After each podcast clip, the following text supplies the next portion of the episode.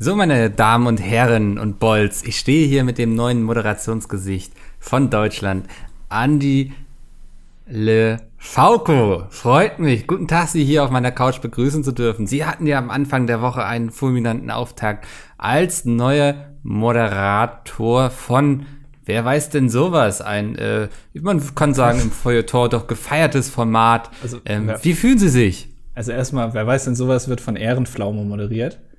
Es läuft schon seit Jahren auf dem ZDF. Zusammen mit äh, Elton und Bernhard Hoeker. Ja. Äh, ich habe. Äh, was moderieren Sie dann? Ich, äh, ich weiß, was du nicht weißt, glaube ich, heißt es. Haben Sie das gesehen? Wer weiß, was du nicht weißt? Nee, nee, das nee, wird von glaube, Johannes, haben wir den, das wird von Johannes Bekerner moderiert. Das läuft schon seit Jahren auf der ARD. Entschuldigung, kann sein, dass ihr mir den falschen Moderator hier in die Show eingeladen habt. Oder meinen Sie Harald Schmidt? Also die Schmidt-Show, die habe ich auch nicht moderiert. Das war nämlich also Harald bei Schmidt. mir steht hier auf dem Zettel, Sie moderieren, wer weiß denn sowas? Also jetzt sagen Sie mir aber, ich weiß, was du nicht weißt. Äh, nee, also, nee, nee. Also, ich bin auch nicht Markus, ich also auch nicht wetten das. Ich bin auch nicht Markus Lanz. Sind Sie denn Moderator? Nein, eigentlich nicht. Also ich sehe mich eher in der Funktion des Content Creators. Oh Gott, was ist das denn für ein beschissenes Wort? Ja, das, das habe ich mich auch schon gefragt. Ich weiß es auch nicht so genau, aber äh, man nennt mich so. Also, Content Creator, Sie sind Moderator. Äh, kann ich mich jetzt nicht zu äußern. Ich will jetzt auch, also ich will jetzt hier auch keine irgendwie Verdachtsmomente schüren, dass ich in, unter irgendeiner Maske bei The Masked Singer bin oder so. Äh, ich, ich möchte mich einfach nicht zu meiner Berufung äußern. Ist das okay? Aber warum kommen Sie dann in meine Sendung, um mit mir über Ihre Berufung zu reden? Weil, weil, mich, weil mich Lea aus der Redaktion von Ihnen, die hat mich vor zwei Wochen angeschrieben, ob ich. Die Praktikantin. Ja, das weiß ich ja nicht. Und dann habe ich gesagt, ja, komme ich gerne vorbei. Ja, sehr geehrtes Publikum, nächste Woche dann mit Kai Flaume, der Moderator von Wer weiß denn sowas, zusammen mit, wer war das? Mit Bernhard Hoeker und Elton. Ah, vielen Dank, Dankeschön. äh, hier bei uns im zweiten schalten Sie auch wieder ein, wenn es heißt. Äh, äh, abschalten nicht vergessen? Nee, das hat man immer nach Löwenzahn gesagt. Ne? Jetzt aber abschalten. Das wäre geil, wenn das der, der Slogan vom ZDF wäre. Jetzt aber abschalten. Ja, abschalten nicht vergessen. Vielen Dank, das war die Sendung. Bis zum nächsten Mal. War ich jetzt auf dem roten Sofa oder wo war ich jetzt gerade? Ähm, ja. Ja? Ja. Könntest du dir vorstellen, äh, ähm, so, ein, so ein Interviewformat zu moderieren, wo du Leute so ausquetschst? Ich hab schon mal, also ich würde ganz gern so einen Podcast machen, können ja einfach mal Leute sagen, was sie davon halten, wo ich mit Menschen rede, die kreative Tätigkeiten haben, also KünstlerInnen.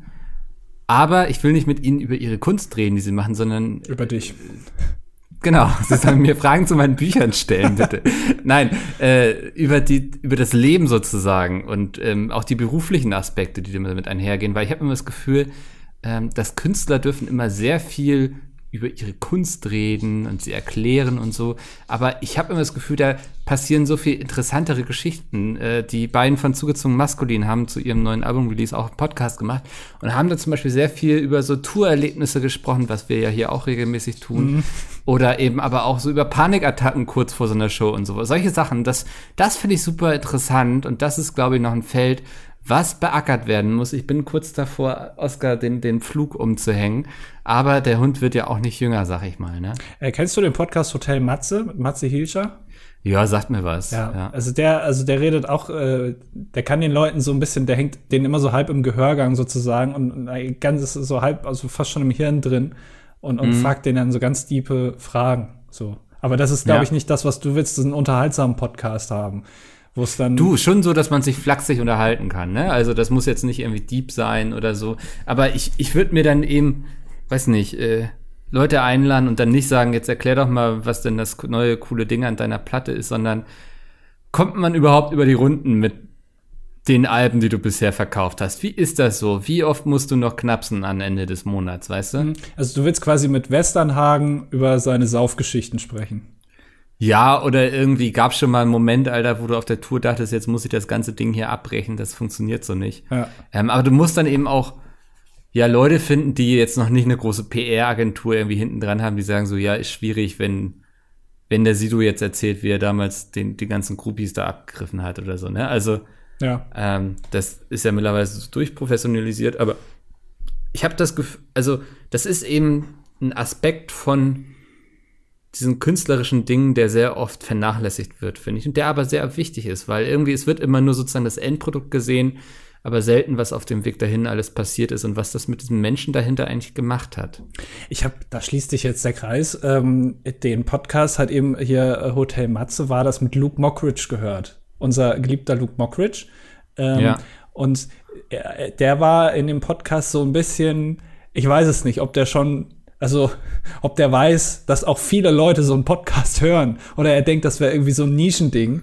So Ja, irgendwie so ja. auf so einer Frequenz irgendwie so Radiosenden irgendwo in Brandenburg. Da hört es auch hört's der- drei der Leute und Kuh- in der Zeit oder so. ja, Also, und, und Ja. äh, er wurde da gefragt, warum er, also er war da so ein bisschen offen. Also der hat so ein paar Sachen gesagt, wo man sagt, naja, hättest du vielleicht jetzt besser nicht erzählt. Er wurde zum Okay. Beispiel gefragt, ähm, warum so viele Leute eine Produktionsfirma gründen. Und dann äh, hat er dann direkt gesagt, ja, weil man damit halt ganz viel Steuern spart. Und so, ich meine, das ist ja okay, ist auch, Ja. also kann man ja auch schon erzählen. Aber also als wenn man so als überraschend ehrlich. ja, sehr überrascht, ehrlich, würde ich sagen. Hätte man auch anders verpacken können, als so, wie er es gemacht hat. Äh, aber sehr interessant, den zu hören. Ähm, kann ich auch dir empfehlen, mal, wenn du hinter äh, die Fassade Luke Mockridge mal gucken willst, hinter Relatable Comedy mal so vorbeigucken willst, dann äh, kann man den Menschen da vielleicht ein bisschen besser verstehen. Ich habe letztens seine Sendung gesehen. Kennst du die? Äh, Mockridge, Ausrufezeichen. ja, wäre ein sehr guter Name tatsächlich. Nein, äh, Luke, die heißt es so? Luke die Woche und ich, glaube ich schon. Ist jetzt tatsächlich wieder angefangen. Und da hat er direkt es eingestartet mit ein bisschen relatable Comedy. Ähm, und äh, er hat erzählt, dass man ja, dass ja früher die Gummibärenbande lief.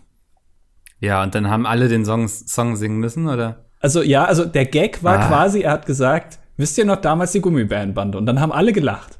Und dann hat er angefangen, den Gummibären-Song zu singen. Und dann haben alle mit eingestimmt. Und dann am Ende tosendes Gejaule, äh, viel, viel Applaus, Standing Ovations äh, Ja. für dieses äh, großartige Bit in der Stand-up-Geschichte. Das reicht heutzutage schon. So ein, ich weiß nicht, Dragon Ball anstimmen und alle singen mit und dann beklatschen sich alle. Ja, weil, weil Wobei man sagen muss, der Gummibären-Song, der war aber auch, der spielt außer Konkurrenz, so da kommt nichts ran. Also, das war, also den, ja.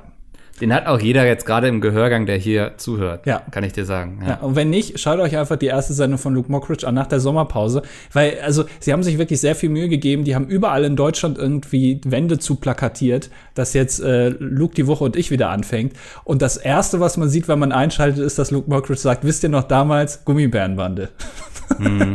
ist natürlich kein guter Opener jetzt erstmal vielleicht. Hätte man, also man hat sich ein bisschen mehr versprochen vielleicht, also ich zumindest.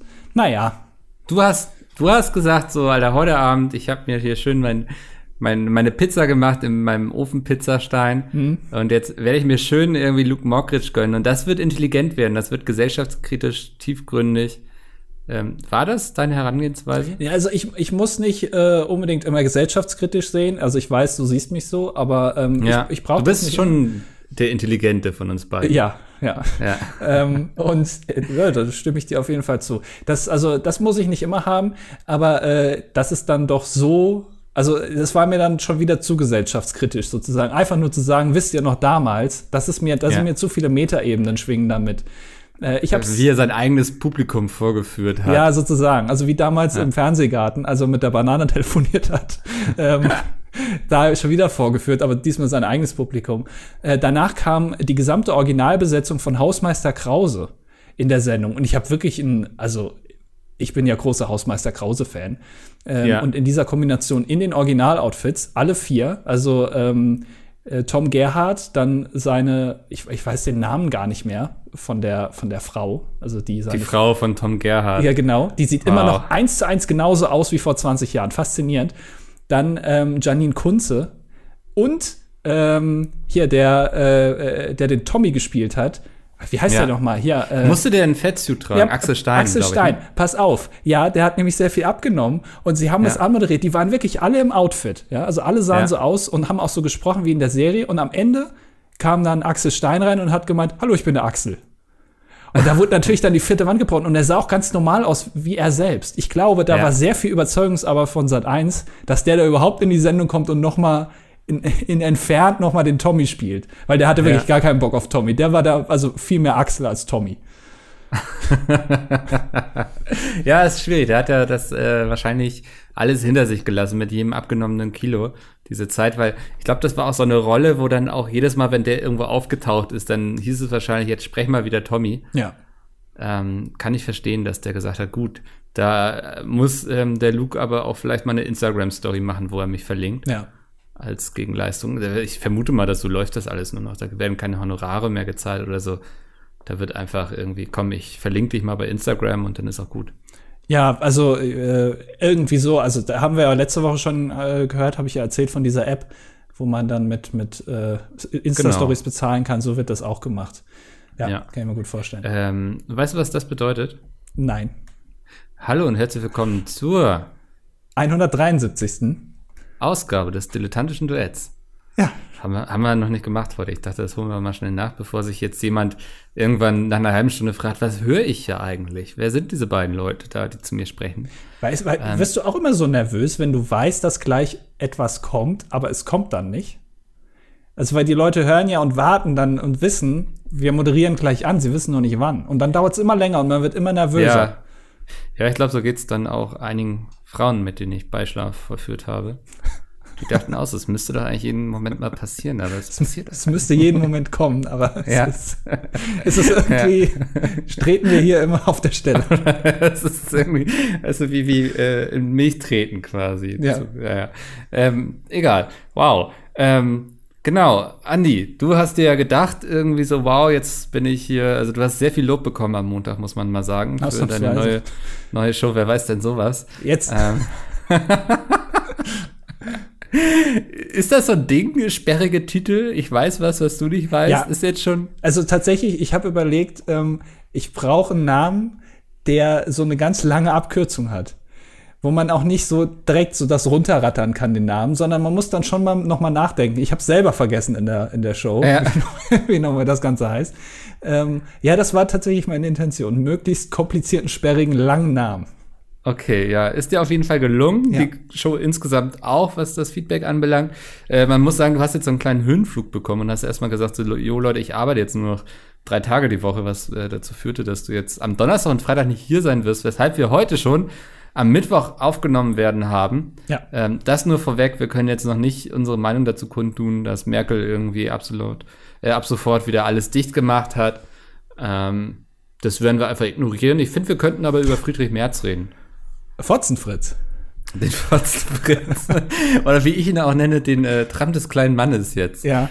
Ähm, der äh, wittert nämlich die große Verschwörung gegen sich, nämlich der CDU-Parteitag ist es, glaube ich, äh, wurde vertagt aufgrund von dieser Pandemie, von der ihr vielleicht auch schon gehört habt. Die CDU hat gesagt, ist schwierig, wenn tausend Leute zusammenkommen. Lasst uns das mal auf Anfang nächsten Jahres schieben. Und da wollten sie, ich glaube, sie wollten da bestimmen, wer sozusagen der nächste Merkel wird, ne? Sozusagen, ja. Kann man so sagen, ja. Also man kann sagen, Friedrich Merz und Angela Merkel haben auch eine sehr ähnliche Frisur. Und das Ja. auch seit 20 Jahren jeweils. Also, ja, kann ich mir schon gut vorstellen. Ja, auf jeden Fall geht äh, Friedrich jetzt davon aus, dass das alles nur gemacht wird, um ihn davon abzuhalten, der nächste Merkel zu werden. Und da musste ich, als ich das gelesen habe, dachte ich so, oh Gott, scheiße, jetzt haben wir nicht nur irgendwie Corona aus dem Ausland bekommen, sondern auch noch unseren Trump. Na, also ich glaube, Friedrich Merz ist da einer heißen Sache auf der Spur, weil ähm, wenn man eins von ihm weiß, dann, dass er bei allen Sachen immer ein Early Adopter ist. Also auch bei Corona, er war ja einer der ersten Promis, der es hab, gehabt hat. Ne, also weitaus vor den ganzen Top-Promis jetzt irgendwie hier. Äh, Cristiano Ronaldo hat Corona und äh, Jens Spahn. Ähm, und aber Friedrich Merz war direkt am Anfang an an der Front mit dabei und der sagt sich jetzt wahrscheinlich, naja, er hat's ja schon gehabt. Also Ja. er ist der einzige Spitzenpolitiker äh, in Deutschland neben Jens Spahn, aber der hat gerade so viel zu tun, der äh, jetzt quasi schon die ganze Scheiße überstanden hat. Dann können sie ihn ja auch wählen. Also ich meine, der, der weiß jetzt ja viel mehr als alle anderen über die ganze Kacke Bescheid. Er ist jetzt quasi wie, auch wie Kevlar abgesichert, ne? Also Ja. den, den kann man jetzt nichts mehr anhaben. Damit ist er eigentlich der äh, perfekte Staatsvorsteher, wenn du so willst, weil dem kann nichts mehr passieren. Der ist bulletproof. Ja. Ja, ja, aber also ist natürlich blöd, dass, äh, weil das muss man ja auch wissen, der CDU-Parteitag wird äh, jedes Mal immer im Alleingang von Friedrich Merz äh, geplant, ausgeführt. Er macht die ganzen Präsentationen, stellt da die Stühle hin. Und, das ist wie Friendly Fire im Grunde ja. von mir. Und ja. dann ärgert man sich natürlich, wenn man sich monatelang Gedanken macht, dass dann der Termin einfach verschoben wird. Also der hat die Halle schon gebucht gehabt. Ja, ich, also ich vermute, der hatte auf jeden Fall schon seine T-Shirts gedruckt mit irgendwie Next President und so irgendwie. Und dann war da ein Datum drauf, irgendwie wahrscheinlich vom Parteitag. Ja. Ähm, schwierig auf jeden Fall. Aber also irgendwie die Werteunion hat auch schon angekündigt, dagegen klagen zu wollen und so. Wow, das äh, welche, kann nächstes Jahr. Welche hm? Werte vertritt denn die Werteunion dann in dem Fall? Äh, stell dir mal einen sehr konservativen Strand vor. Ja. Das ist und, ein bisschen konservativer. Ja, und daneben sind die Jazztage aus Dresden und dann ist ja. ungefähr, das ist, der, das ist der Parteitag der CDU. Ja, okay. Ja, das so ungefähr funktioniert das. Naja, ich äh, weiß nicht, ich habe auch das Gefühl, nicht, dass uns da jetzt so ein eigener Trump bevorsteht. Mal gucken, was das nächstes Jahr hier wird. Äh, wir wissen auf jeden Fall in ein paar Tagen schon, was in den USA vielleicht passiert. Ich hatte es, ich habe heute schon Petecast aufgenommen, deswegen wundert euch nicht, wenn Andy heute hier so ein bisschen durchtragen muss. Ähm, ich merke, du, du, ballerst jetzt schon alles raus und gleich sind wir erst 20 Minuten drin und ich muss die letzten 40 Minuten tragen. Das ist. Ja, äh, wir hatten das schon mal mit meinen Sexualpartnerinnen, ne? Wäre sonst jetzt auch nochmal ein guter Vergleich. ja. ähm, genau, äh, Trump und äh, hier, wie hieß er? Biden. Joe Biden, ja. Ja, ja ist danke. es wirklich, man, also äh, ja, auch so ein Kevlar-Typ, ne? Ich habe hab bisher immer noch, also von dem vielleicht drei Wörter gehört, die der mal gesagt ja. hat. Es ist, äh, ja. Hast du den neuen Borat-Film gesehen? Nein, noch nicht. Ich habe aber gehört, ich, dass er ganz gut sein soll. Ja, ich fand ihn, hm, also ich habe ihn gesehen und dachte so, hm, irgendwas gefiel mir nicht. Und da habe ich wirklich lange drüber nachgedacht. Ich hatte den am Samstag geguckt, glaube ich, war Wochenende. Ich hatte also viel Zeit hatte mir nichts vorgenommen. Ich habe mir nur vorgenommen, diesen Film zu gucken.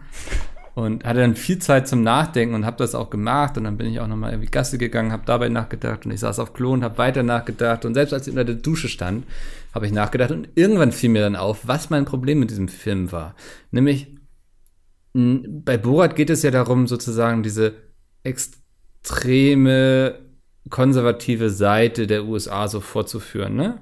Mhm. Also, und auch, auch dieses Dumme vielleicht, ähm, kann man ja so sagen. Also, das Antisemitische und so. Und beim ersten Film hat das noch wunderbar geklappt. Und jetzt beim zweiten hat es für mich gar nicht mehr geklappt, weil ich jeden Tag im Internet viel schlimmere Dinge sehe und höre und lese, als das, was ich so in dem Film gesehen habe. Also es, ähm, ich habe eine Kritik gelesen, die war so, ja, der Film war nicht lustig. Und dann dachte ich so, ja, aber dann hat man Borat vielleicht auch nicht verstanden. Bei Borat geht es nicht darum, lustig zu sein, sondern Borat will gesellschaftskritisch sein, so. Ja. Und das Problem ist aber, dass der von der Realität schon lange eingeholt wurde. Das finde ich eine interessante äh, Analyse. Die habe ich so jetzt noch nicht gehört. Ja, sollte ich vielleicht irgendwie niederschreiben und an Spiegel Online verkaufen oder so. Ja, ja, ja. Die, die suchen ja. sowas händeringend, aber ja, denkt dir nichts aus. Ähm, mhm. Kommen auch nicht mit Tagebüchern irgendwie jetzt noch um die Ecke. Das ist auch sehr im journalistischen Bereich sehr verpönt. Naja, ähm, ja, finde ich interessant. Also kann ich mir auch gut vorstellen, dass das so ist. Ähm, Borat hatte ja auch das Problem so ein bisschen oder ähm, äh, generell, dass man ihn ja kennt. Also Sascha Baron Cohen, äh, auch als in seiner Rolle als Borat. Also er musste sich dann ja noch mal verkleiden, ne? Oder, oder seine, mhm. seine, seine fiktive Tochter vorschicken. Irgendwie so ist das doch, ne? Ja, ja, genau, das war, genau, das war der Hook. Also sie hatten ja Angst, dass ihn zu viele erkennen und dann gab es dann noch eine Schauspielerin, die seine Tochter gespielt hat und er hatte sich selbst auch sehr viel verkleidet und so. Ähm, ja, also genau, ja, wie gesagt, ich habe das, da waren schon echt krasse Dinger dabei und so. Ähm, aber wie gesagt, so da muss Trump nur einmal twittern und du ja, schüttelst viel mehr den Kopf. Aber das hatte ich ja schon mal. Boah. Was, geht dir das so nah jetzt? Ja, das ist nicht einfach für mich. ähm, da hatte ich ja schon mal gesagt, dass irgendwie das so schlimm ist, dass einen das nicht mehr so schockt, was Trump alles so von sich lässt und so. Und ich glaube, das ist so das Problem für den Film, dass der einfach von Trump eingeholt wurde. Ja, ähm, ist tatsächlich so, glaube ich. Also kann ich mir sehr gut vorstellen. Aber würdest du trotzdem sagen, dass man äh, den sich angucken kann? Oder sollte man ihn ähm, lieber links liegen lassen? Ich, ich würde ihn als äh, zeitgenössisches Werk unserer Zeit durchaus in Betracht ziehen. Okay. Vielleicht ist das ja in zehn Jahren, wenn man sich das dann noch mal anguckt, ähm, vielleicht kann man das dann mehr verstehen. Das ist, glaube ich, so ein klassischer Fall wieder von, ähm, ja, der war damals seiner Zeit voraus. Ja. Ist doch ganz oft, dass man bei Künstlern, die besonders, also die sind sehr, sehr erfolgreich, diese Künstler, vielleicht auch schon tot halt, aber äh, man, jeder kennt die, aber dann sagen die Leute, ja, aber er war damals seiner Zeit voraus. Wo ich mir dann immer denke, ja gut, aber die sind ja schon bekannt. Also dann vielleicht auch nicht. Aber vielleicht sagt man im Nachhinein, wenn sich das Ganze wieder gelegt hat und Trump sich auch auf andere Legt. Art und Weise gelegt hat, ähm, dann. Äh, das ist das Problem, er wird sich nicht hinlegen. Ja, ähm, dann, äh, dass man dann sagt, ah, dass, wenn sich das alles schon wieder so geklettet hat, dass man das dann erst erkennt, wie skurril mhm. das eigentlich war. Naja. Ja, das Problem ist, selbst wenn Trump nicht mehr Präsident wird, da hat er noch einige da in der Hinterhand in der Familie, denen ich das sofort auch wieder zutrauen würde. Äh, ja, aber ich glaube, also dann, ja, hm? ich glaube, die sind aber alle zu inkompetent tatsächlich, um, um, Präsident zu werden. Weiß ich nicht. Meinst du? H hätten wir doch über Trump sofort auch gesagt damals, oder? Ja, aber äh, das sind jetzt ja andere Zeiten. Also ich glaube, selbst in der Trump-Familie ist Donald Trump noch der, der, der Big Brain, glaube ich. Ah. Also zumindest äh, von der Seite, die Ambitionen hätten, da äh, Präsident zu werden. So ein Jared Kushner oder so? Ich glaube, das ist, der, der ist, also, ich glaube nicht, dass, dass man dem, äh, selbst die Republikaner würden dem, glaube ich, nicht ihren Staat anvertrauen. Ich glaube, da würden hm. die, also dann lieber, dann lieber Joe Sie haben es auch Trump anvertraut. Also ja, aber der, der hat ja wenigstens noch eine starke Hand symbolisiert in gewisser Art und Weise für gewisse Personen. Hast du mal seine Hände gesehen? Ja, die sind sehr klein, ja. Aber ja. das ist ja auch ein Running Gag. Ähm, ja. Korrekt, ja. ja. Ähm, wollen wir so einen kleinen Aufhalterer einfach aus der Community mal einstreuen? Das kannst du gerne machen. Community ja. genannt und du hast es wahrscheinlich. Äh, Gnocchi123 schreibt, Hallöchen, Halloween steht vor der Tür und viele YouTuber und Twitcher machen dementsprechend Content. Was ist eure Meinung zu diesem Grusel-Event und was sind eure Top 5 Halloween-Kostüme? Erstmal meine Meinung dazu. Ähm, Halloween schwappte langsam so rüber, als man also als ich in einem Alter war, wo man fast schon zu alt war, um von Tür zu Tür zu gehen, aber irgendwie noch Berg Bock auf diesen Berg Süßigkeiten hatte. Ich glaube, ich habe es zweimal mitgemacht und dann war ich definitiv zu alt. Jetzt bin ich wiederum in einem Alter, wo ich einfach tue, als wäre ich nicht zu Hause. Interessant. Ich habe das so in, also für mich war Halloween immer da. Also uns, ah, okay. trennen jetzt ja nicht so viele Jahre. Ähm, und ich habe das äh, kann ich gar nicht so sagen. Ich war jetzt, also ich bin auch so von Tür zu Tür gegangen, aber auch nur vielleicht ein oder zwei Jahre. Danach hatte ich auch keinen Bock mehr.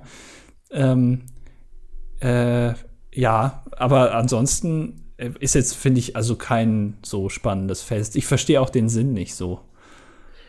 Ähm. Ja, jetzt kommt wieder irgendwann an mit irgendwie, ja, das ist eine Erfindung von Nestle, um irgendwie ihre Schokoriegel zu verkaufen oder so. Ich weiß es nicht. ähm, nee, ich, also ich kann verstehen, dass da Kinder Spaß dran haben und so und irgendwie ist ja auch cool für Leute, die gerne Horrorfilme gucken und so. Ne? Also ich habe das Gefühl, das ist so ein Feiertag für alle Leute, die so ein bisschen was für Horror übrig haben oder für Süßigkeiten. ähm, das, da können die sich alle mal irgendwie drauf einigen. Ja, genau, das ist so meine Meinung. Und Top 5 äh, Halloween-Kostüme. Ich fange mal einfach an. Äh, Platz 5 ist für mich, äh, hatte ich glaube ich vorletztes Jahr selbst äh, gebastelt, äh, der deutsche Wutbürger. Oh ja, ja, mit dem ja. Deutschlandhut. Genau. Ja. Äh, dann auf Platz 4 ein Kostüm, was du auch schon hattest, aber das übernehme ich jetzt einfach. Äh, was aber mittlerweile, äh, achso, doch, äh, gibt's noch, immer noch, diesen, äh, diesen, dieses Dollar-Symbol, aber in Gelb was, was auf YouTube dafür steht, dass es nicht monetarisiert ist. Oder zumindest eingeschränkt monetarisiert. Das übernehme ich jetzt einfach. So hast du dich verkleidet vor drei Jahren oder so. Habe ich damals gedacht, das ist eigentlich eine gute Idee. Oh, jetzt haben wir schon beide Kostüme von mir hier in der Top 5 nicht schlecht. Als was hast du dich so verkleidet damals? Ähm, ich überlege gerade, ich wollte mich damals in der Schule noch, aber das war, ich weiß, das war, ich weiß nicht, ob das zu, zu Halloween war, als, ähm, als dieser äh, hier, die, die, ich weiß gar nicht, wie das heißt, wenn hier das äh, Video nicht in Deutschland verfügbar ist wegen GEMA. Dieser, dieses, dieser rote, äh, dieses mhm. rote Gesicht, was da mit so toten Augen da guckt. Ähm, ja. da, das kann man auch nicht, ich weiß gar nicht, wie man das da nennt. Habe ich aber nicht gemacht, weil das war mir dann doch zu peinlich. Äh.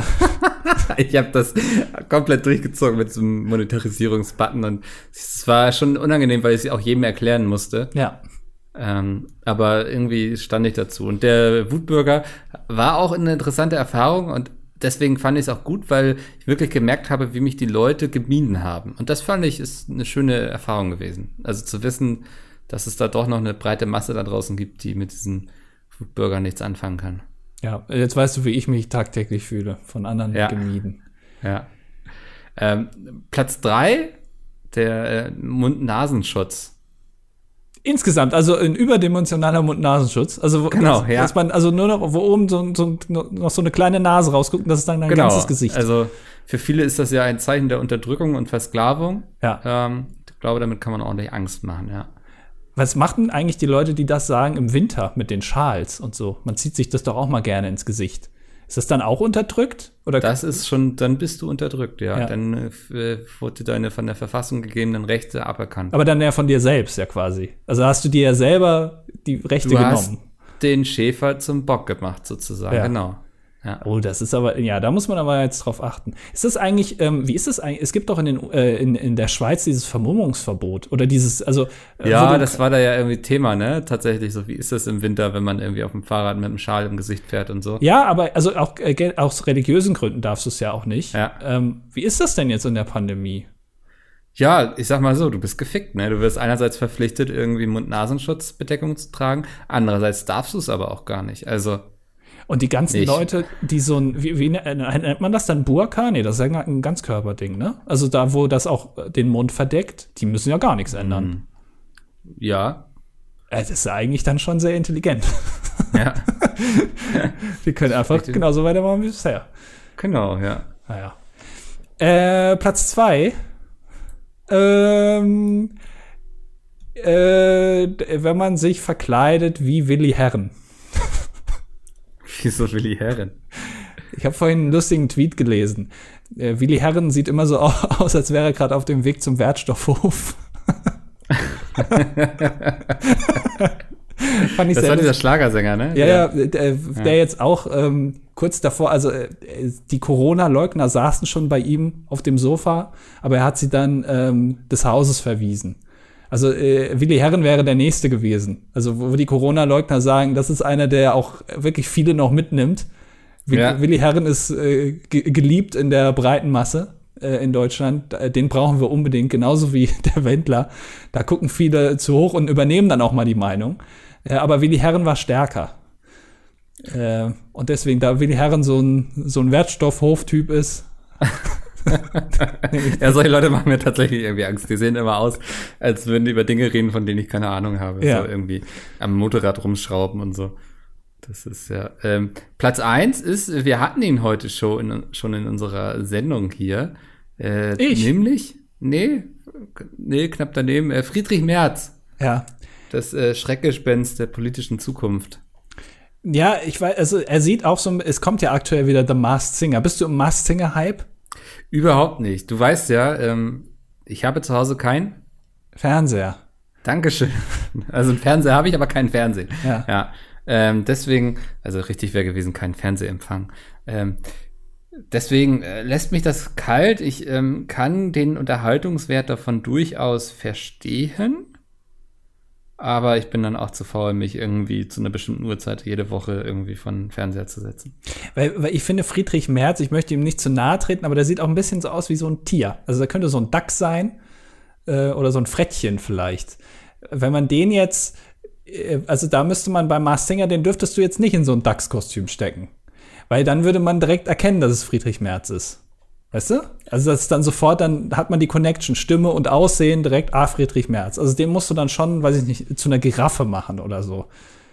Verstehst du, was ich meine? Ja, ich verstehe, was du meinst und überlege gerade, was ich, Friedrich, ich glaube, ich würde so ein Marsmännchen oder so bei ihm sehen. Ja. Ja. Äh, gibt's schon aktuell. Es gibt das Ah, Alien. okay. Also könnte sein, dass der Friedrich Merz drunter ist. Ja, wer weiß. Jetzt äh, hier habt ihr es zuerst gehört, dass Friedrich Merz das Alien ist. Und vielleicht hat er Angst jetzt, dass das Finale irgendwie von oder vielleicht hätte das Finale kurz vorher stattgefunden vor dem Parteitag und er hätte gehofft, dass die breite Zustimmung des deutschen Volkes, die alle so Mars Singer gesehen haben, ihn dann auch durch den Parteitag trägt. Das kann sein, ja, dass man den Schwung quasi mitnimmt. Audience Flow nennt man das. Genau, ja. ähm, den Hype ausnutzen, Ja. nennen wir das bei Meat. Oder generell ausnutzen, wie wir bei Pizmeet sagen, ja. Das hast du gesagt. Ähm, ähm, ja, das war unsere Top 5. Äh, was ich immer schlimm finde, ist, wenn ich so, ich war jetzt auch schon mal auf drei Halloween-Partys in meinem Leben, glaube ich, oder zwei. Zwei sogar nur. Ähm, wenn Leute wirklich so, so Low-Budget-Kostüme machen, ne? Also wirklich das Allernötigste, irgendwie sich ein schwarzes Cape umwerfen, ein bisschen Blut um den Mund, dass es irgendwie aussieht wie ein Vampir, vielleicht noch ein bisschen blass irgendwie. Das finde ich immer richtig lame. Also ich finde so Halloween, das lädt auch ein, irgendwie sich was Lustiges auszudenken, jetzt nicht irgendwie sexy Krankenschwester mit Blut im Gesicht zu sein oder so. Ähm, da bin ich immer enttäuscht. Ja. ja, generell, wenn man äh, seine Karnevalskostüme adaptiert zu einem Halloween-Kostüm. Also das, was du eben gemeint hast, sexy Krankenschwester, aber dann halt so ein bisschen so rote Farbe im Gesicht und das ist dann Blut. Ja. Oder man kramt noch mal die, das Teddybären-Kostüm aus.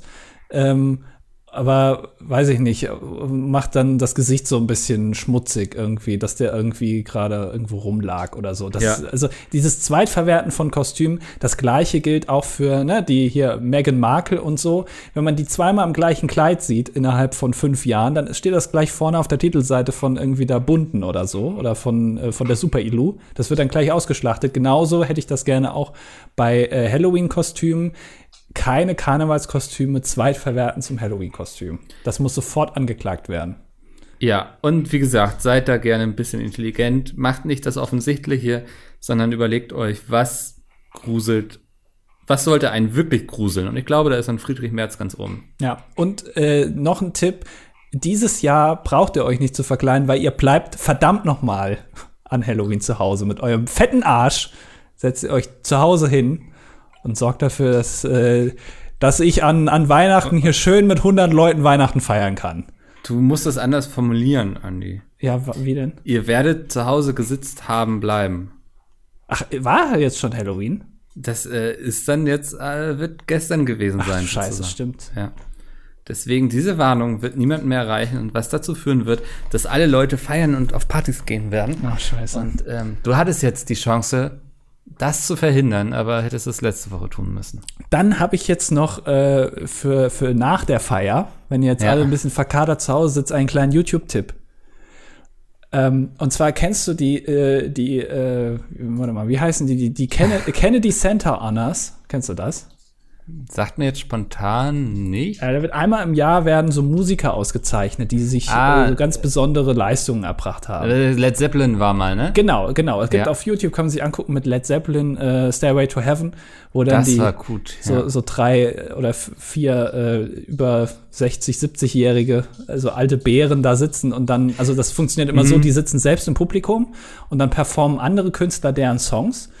Und äh, bei Led Zeppelin zum Beispiel Stairway to Heaven mussten die dann anfangen zu weinen währenddessen. Und so ja, das war wirklich süß, das habe ich gesehen. Und ja. da, weil da war dann noch so ein großer Chor und so. Genau. Das war wirklich, wirklich gut. Und, also das, und so casual in Minute 4,30 sieht man dann kurz mal Obama, sitzt dann auch da im Publikum. Ja, genau. ja. ah ja.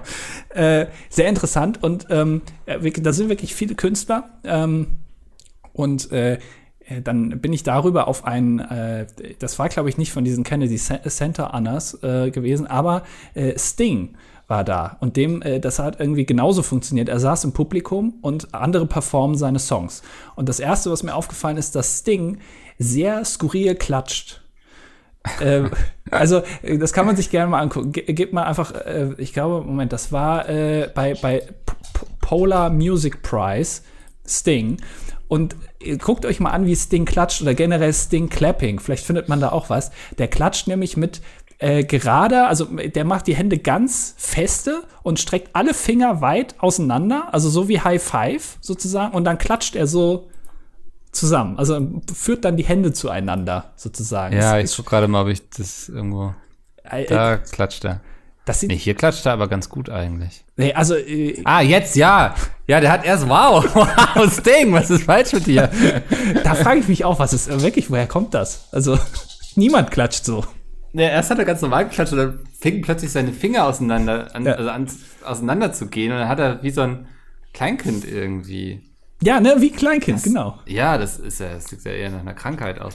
Ich sitze jetzt ein bisschen weiter weg vom Mikrofon, damit der Mops auf meinem Schoß sitzen kann und Ich weiß nicht, ob man es hört, aber er putzt sich auch gerade. Ach so, ich dachte, du kriegst gerade eingeblasen. Aber okay, ja. ähm, Okay. Ich, äh, worauf ich jetzt aber hinaus will. Ähm, Das war's noch gar nicht. es gibt ein, einen ganz fantastischen Beitrag von dieser, von dieser äh, Reihe da, wo Sting im Publikum sitzt und es wird gespielt Every Breath You Take. Also eines der bekanntesten Ja. Songs. Und zwar interpretiert von José Feliciano. Und das kann man mal bei YouTube eingeben. Das ist wirklich mit Abstand der schlechteste Auftritt aller Zeiten, den ich jemals gesehen habe in meinem ganzen Leben. Bei diesem Polar Prize. Ja, ja, du. genau. Also Sting sitzt selber im Publikum und da wird Ja. sein Song performt und zwar grottenschlecht. Äh, Der- every breath you take, Ja, ne? der sitzt da mit seiner Gitarre da vorne, verpasst den Einsatz und also der schrammelt sich da eins zusammen, das ist unfassbar. Und, am, also, und Sting und im, immer wieder wird auf Sting geschnitten, wie der da so ganz ungläubig sitzt und sich das anguckt und am Ende natürlich auf seine skurrile Art und Weise auch klatschen muss.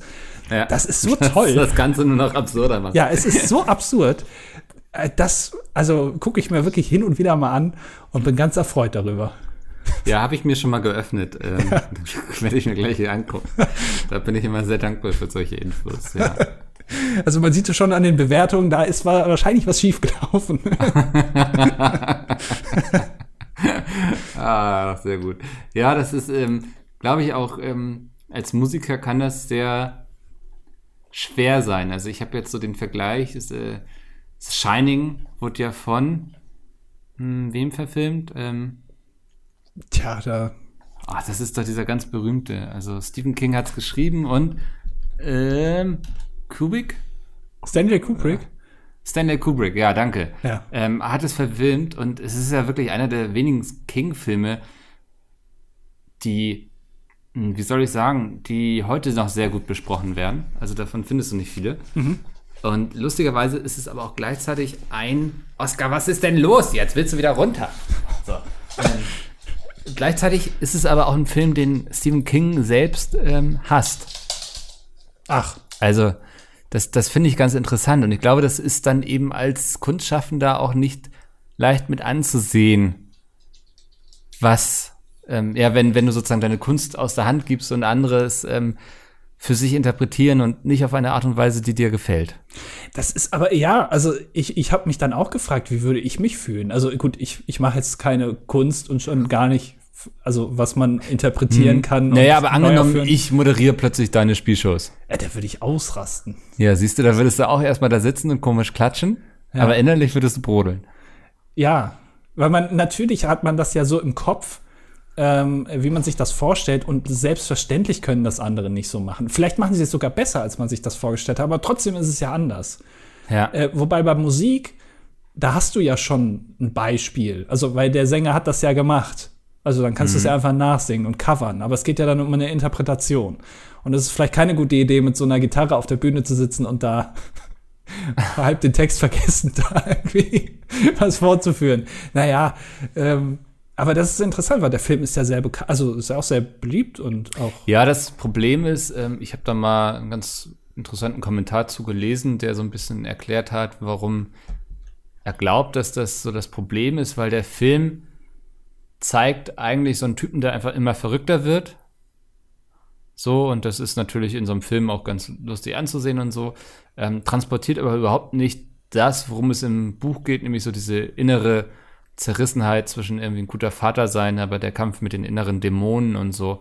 Also, dass äh, der Film ja einen ganz anderen Charakter zeigt eigentlich, als den den King zeigt. Und man muss dazu wissen, dass es auch so eins der persönlichsten Bücher von King ist, weil Ah, er da auch selbst sehr viel von sich so in seinen Kämpfen so mit Drogen und Alkoholsucht und so reingepackt hat. Ja, Ähm, gut. Deswegen, ja, es ist nicht ganz so einfach, ja. Aber es äh, ist vielleicht noch mein YouTube-Tipp der Woche. Ähm, ich glaube, war das Arte Doku oder Arte irgendwas mit Kunst. Ähm, warte, ich gucke schnell nach. Da irgendwas mit Arte und Kultur heißt der YouTube-Kanal tatsächlich. ja, das denke ich.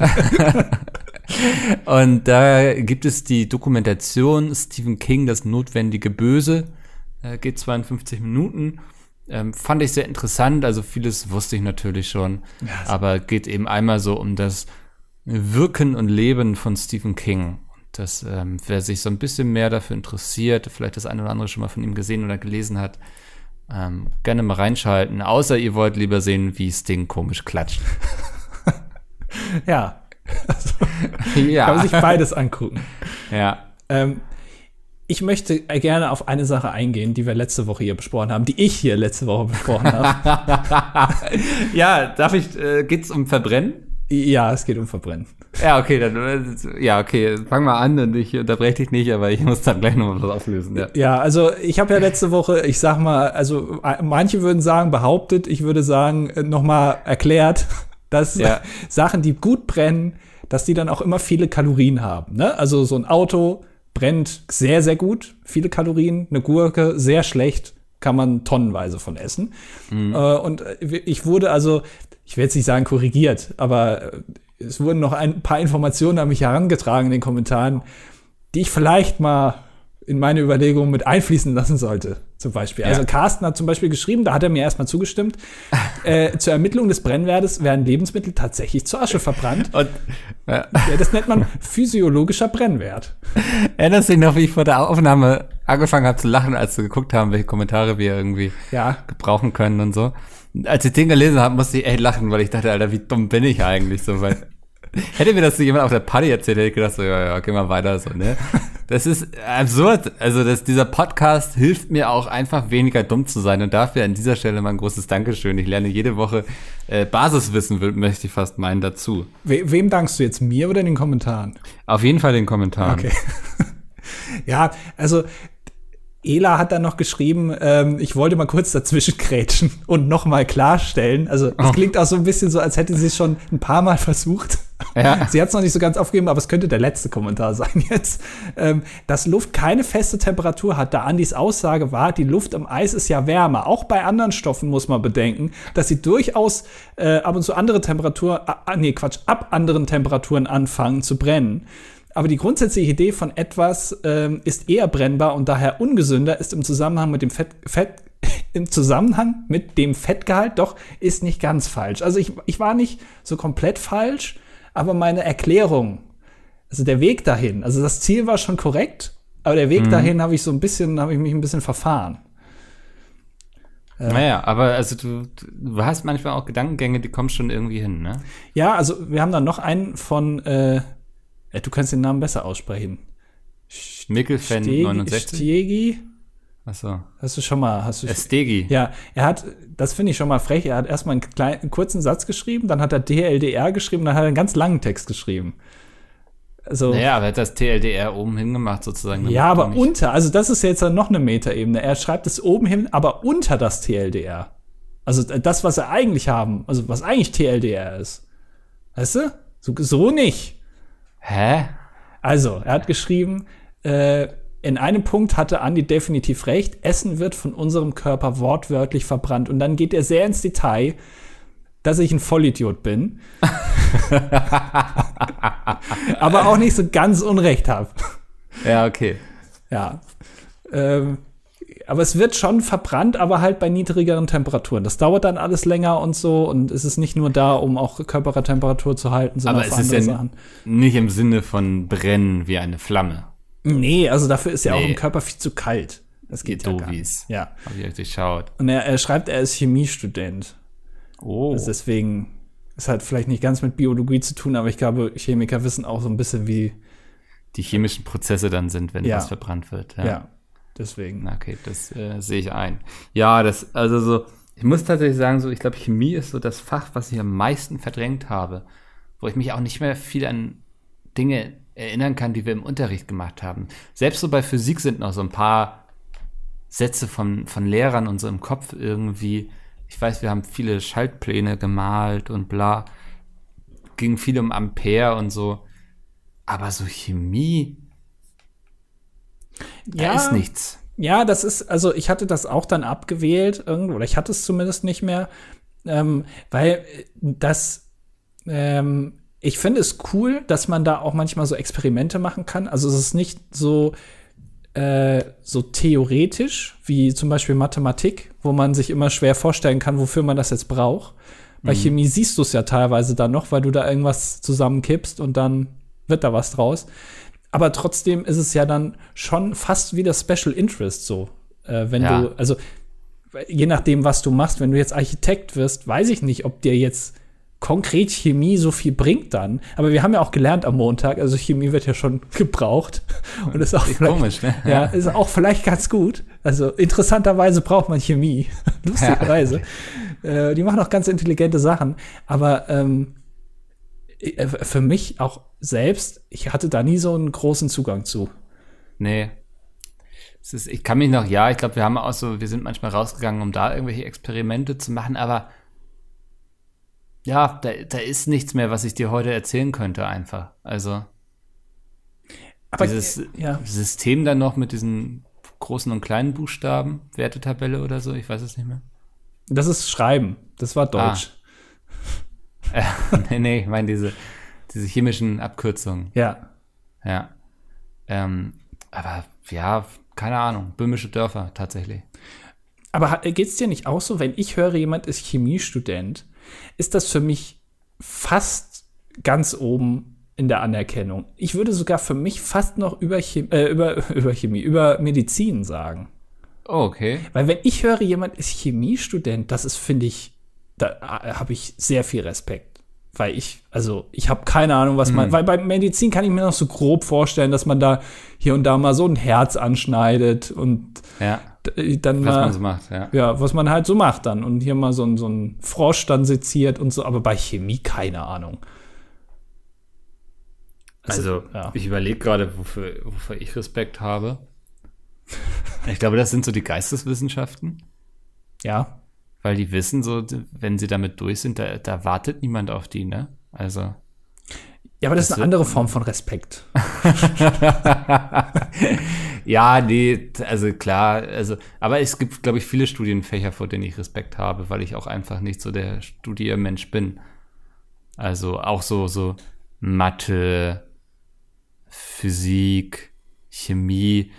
Ich glaube, das sind alles so echt so Dinger, da musst du schon echt Bock drauf haben. Ja. Also das ist auch nicht so, da studiert man nicht mal eben wie BWL oder so, ne? Also da, da brauchst ja. du eine ganz andere Art der Leidenschaft und so für. Ich glaube auch, äh, ob dir bei, bei Chemie überhaupt ein Bachelor reicht, weiß ich nicht.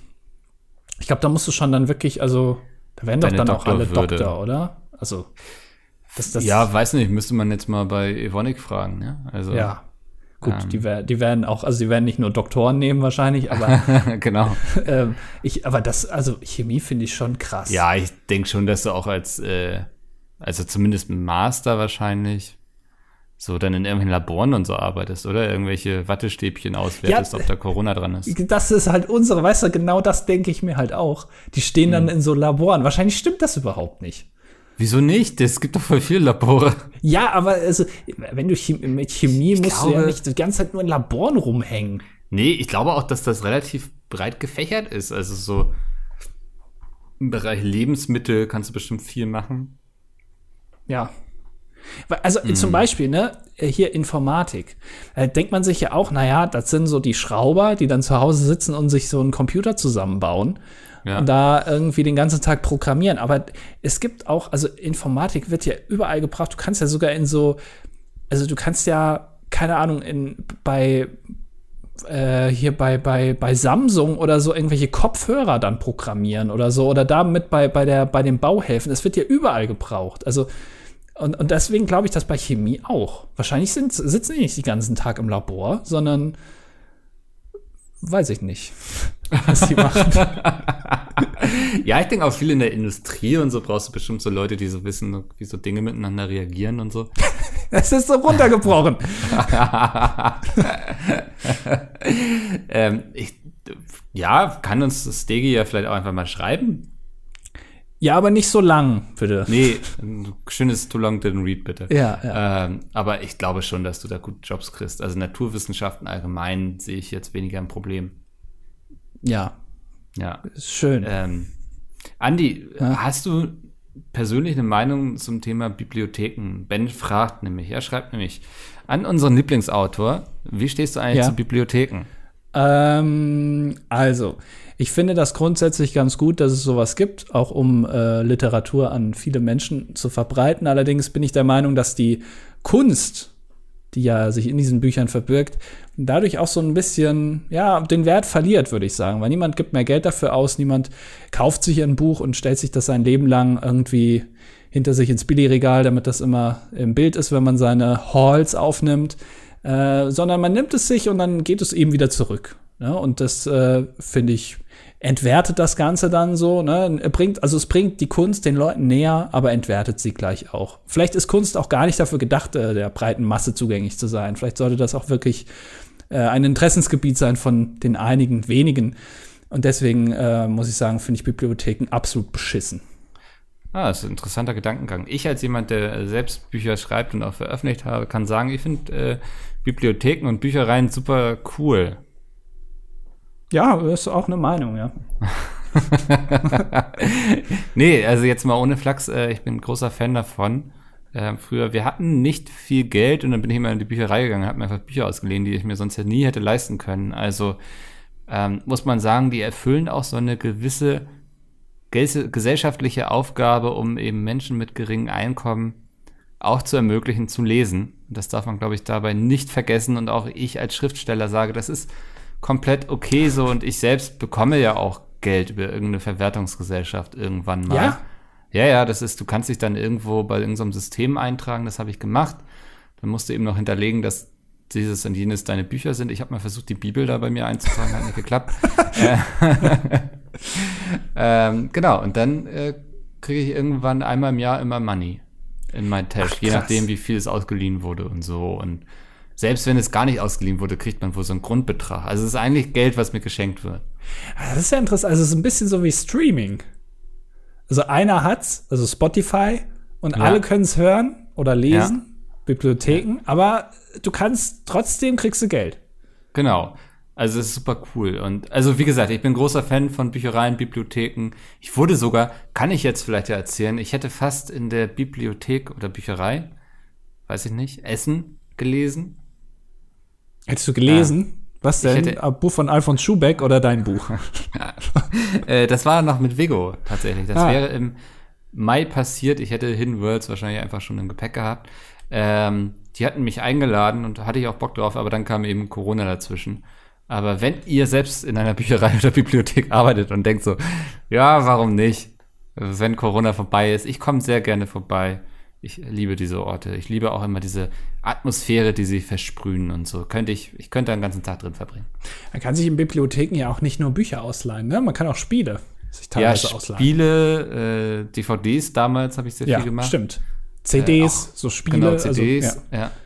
Ähm, aber Videospiele zum Beispiel auch und das ja. äh, Freund von mir, der hat die dann immer gecrackt.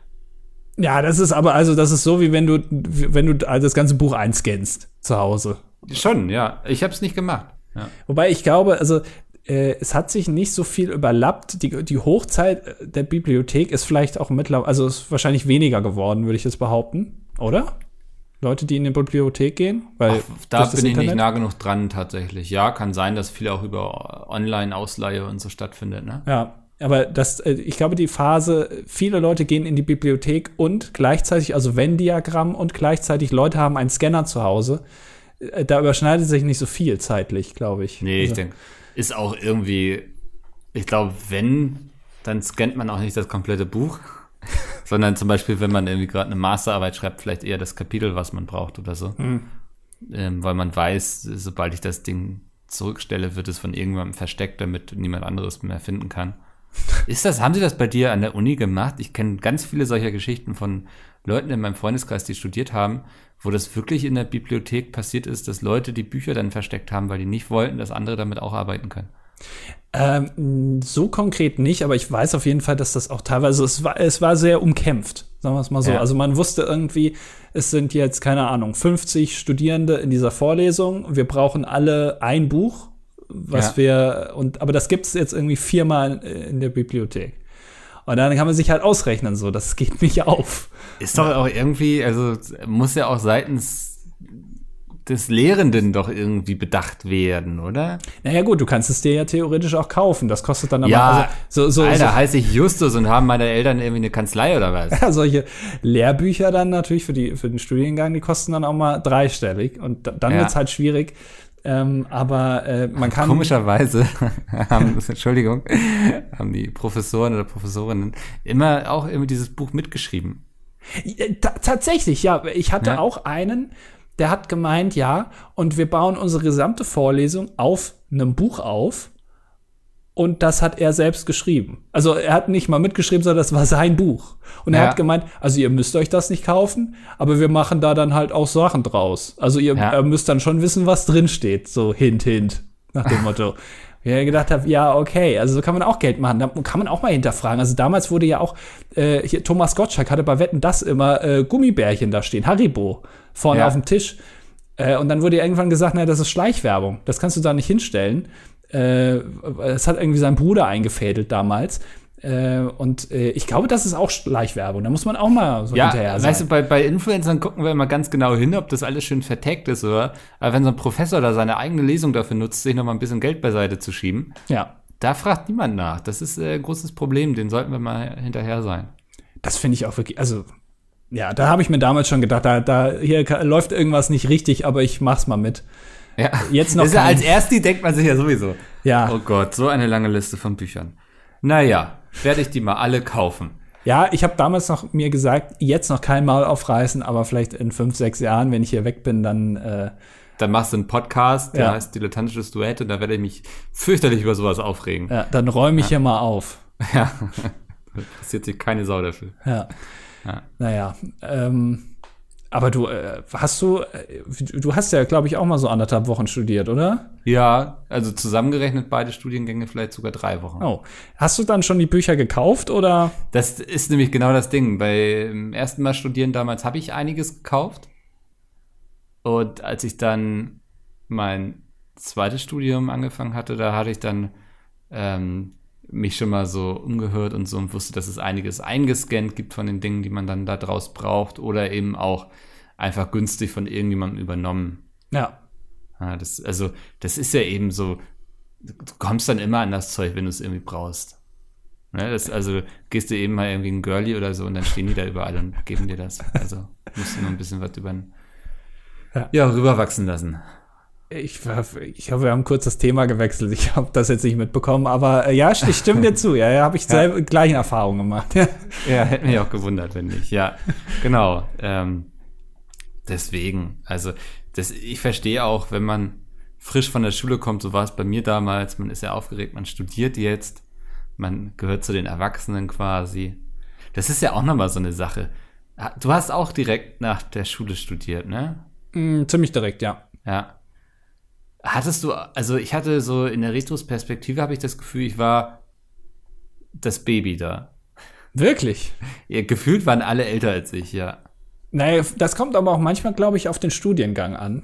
Ja, ähm, war BWL an der Fachhochschule, also. BWL? Ja. Oh, da hast du den Eindruck gehabt, dass die anderen älter waren als du. Ja, das war eben, weil es, glaube ich, eine Fachhochschule war. Da hatten viele dann noch mal erstmal eine Ausbildung und so gemacht, glaube ich, und dann eben darüber studiert. Okay. Also, also an einer normalen Uni, da wird vorher keine Ausbildung gemacht, da wird einfach möglichst genau. schnell in die Kanzlei kommen, ja, genau. schnell Studium durchdrücken. Ähm, vielleicht sehen die dann nur, also BWLer sind auch solche, die dann so mit so so Friedrich Merz, Merzesken äh, Aktentaschen dann auch in die Uni kommen, schon direkt im ersten oh, Semester, ja. wo dann so Papiere drin sind, die sie irgendwie von ihrem Vater geschenkt bekommen haben, weil der halt zu Hause irgendwie so eine Kanzlei hat und das ist seine alte, ausrangierte Tasche, die hatte er schon in den 80ern, die ist aber aus gutem Leder, die kann man nicht wegschmeißen. Die muss man pflegen auch. Ja, ja, genau, das, die wird auch immer eingecremt, so einmal alle Vierteljahre äh, und dann sieht die wieder aus wie neu.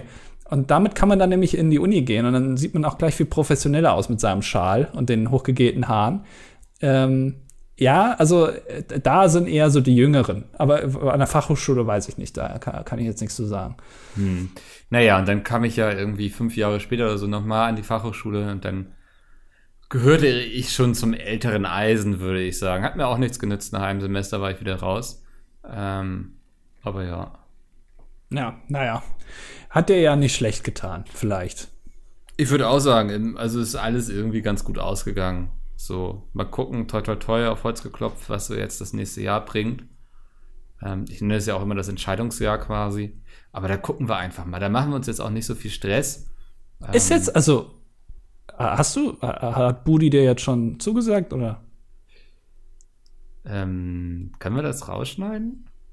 Weil Peter hört hier auch oft zu. Ja, also wenn ich dran denke. Okay, dann äh, vergiss das mal lieber nicht. Ja. Ähm, kannst du ja eine Notiz irgendwo machen und wir moderieren jetzt einfach ganz schnell ab und das ist nie passiert. Das war das dilettantische Duett. Ich habe übrigens gelernt, will ich kurz noch mal sagen, dass Bananen in unserem, äh, in unseren Breitengraden hier wachsen können. Die sind aber bitter. Hat Nelche uns erklärt. Vielen Dank, Nilche. Oder Habe so. ich das richtig ausgesprochen? Ich weiß es nicht. Ja. Ähm, bittere Bananen würde ich durchaus mal probieren. Hey, es klingt interessant. Könnte auch bei Tim Ja. Raue serviert werden, ja. Vielleicht das mal irgendwie als Bananenbrot so ein bisschen bitter. Ja. Ähm, kann ich mir gut vorstellen. Und mit dieser Vorstellung stellt euch alle jetzt ein äh, breites, bitteres Bananenbrot vor. Und lassen wir euch noch in den Rest des Tages. Und ähm, wir gehen jetzt wieder in unsere kleine Höhle, mummeln uns dort wie zwei Braunbären ein und warten darauf, dass wir nächste Woche wieder aufwachen können. Bis dahin, vielen Dank. Ciao, ciao. Tschüss.